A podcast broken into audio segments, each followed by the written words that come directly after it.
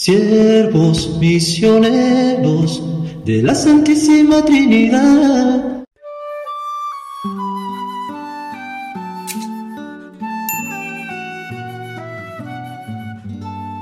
Este es el siervo fiel y solícito a quien el Señor puso al frente de su familia.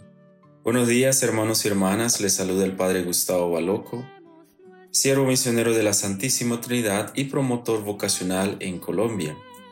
Hoy estamos celebrando la solemnidad de San José, esposo de la Virgen María, quien se celebra el 19 de marzo, pero en ocasión de que estamos en el tiempo de Cuaresma, ayer celebramos el cuarto domingo de Cuaresma.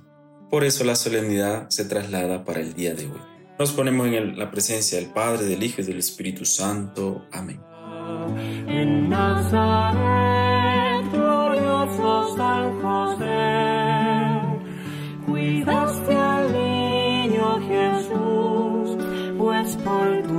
El Evangelio que nos acompaña en este día de oración, meditación y reflexión es el Evangelio de Mateo, en el capítulo 1, versículo 16, versículo 18 al 21 y versículo 24a. Jacob engendró a José, el esposo de María, de la cual nació Jesús llamado Cristo. La generación de Jesucristo fue de esta manera. María, su madre, estaba desposada con José, y antes de vivir juntos, resultó que ella esperaba un hijo por obra del Espíritu Santo. José, su esposo, como era justo y no quería difamarla, decidió repudiarla en privado. Pero apenas había tomado esta resolución, se le apareció en sueños un ángel del Señor que le dijo, José, hijo de David, no temas acoger a María, tu mujer, porque la criatura que hay en ella viene del Espíritu Santo. Dará un hijo y tú le pondrás por nombre Jesús, porque él salvará a su pueblo de sus pecados. Cuando José se despertó hizo lo que le había mandado el ángel del Señor. Palabra del Señor. Gloria a ti, Señor Jesús.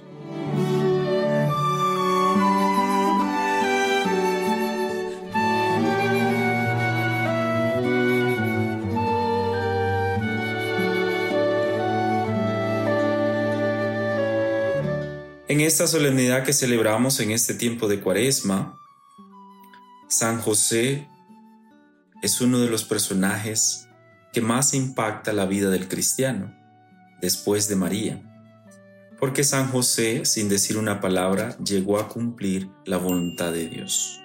Y para este tiempo de Cuaresma, qué tan importante es para nosotros el silencio. Por eso a José se le conoce como el Padre del Silencio y en ese silencio escuchó la voz de Dios. Y en este tiempo de cuaresma estamos invitados a escuchar la voz de Dios.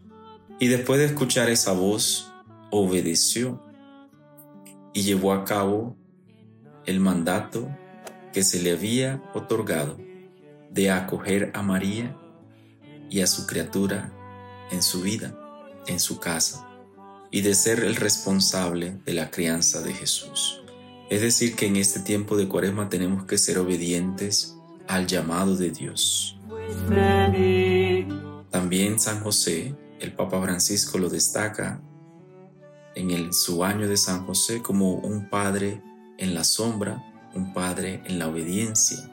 Este padre en la sombra fue el que dejó que la voluntad de Dios se hiciera presente y un padre de voluntad, un padre de obediencia, el cual en su silencio logró entender el misterio al el cual se le había asignado a través de su llamado.